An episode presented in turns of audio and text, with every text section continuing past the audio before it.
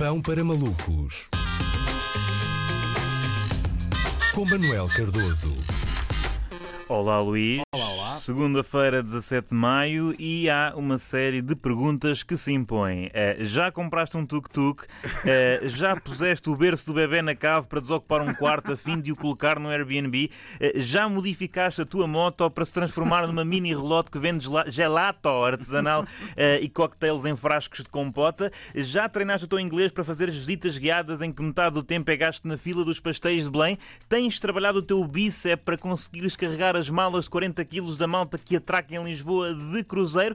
Já fizeste um plano de negócios para um daqueles restaurantes que vende eh, pizzas, massas, eh, cataplanas de marisco, cozida à portuguesa e chicken tikka masala e paella à valenciana, tudo no mesmo menu por 65 euros por pessoa? Já foste fazer o passo para poderes andar no elétrico 28 a sorripiar carteiras de incautos forasteiros recheadas de divisa estrangeira? Se não fizeste nenhuma destas coisas, eh, estás a dormir, porque esta é a semana em que regressa o papelinho dobrado em quatro que sustenta a mesa manca eh, que é a economia portuguesa, o turismo. Não sei, se, não sei se conta, mas estou a plantar louro.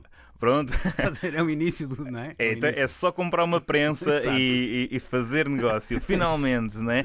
Depois de no último ano as agências de viagem estarem mais escondidas do que as agências secretas, os hotéis podem finalmente almejar taxas de ocupação superiores eh, às de uma sala de cinema onde está a ser projetado um filme português.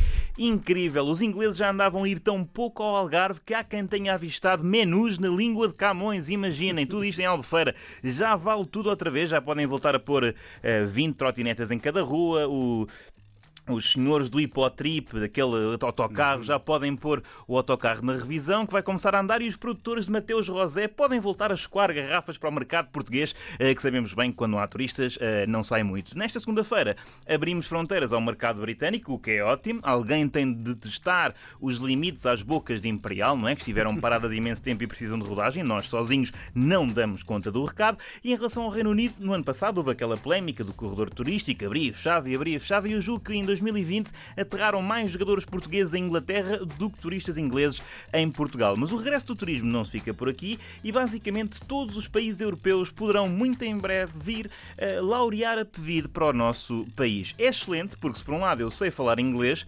Estou com muitas saudades de ter um italiano a chegar ao pé de mim a perguntar-me dove la casa di fado più vicina aqui? Ou perché tutti i portoghesi sembrano italiani che non si prendono cura di igiene personale? Ou mesmo pensa che Mourinho sia ancora um allenatore capace ou se dará um totale a dizer titoli? Coisas assim que me perguntam na rua eh, e espera- esperam que eu compreenda na perfeição. A questão é, nós estamos de braços abertos basicamente a todos os turistas do mundo, eh, menos os de Índia, Brasil e África do Sul, que aliás comprova que Portugal é um país que não quer confrontar o seu passado colonial, mas afinal.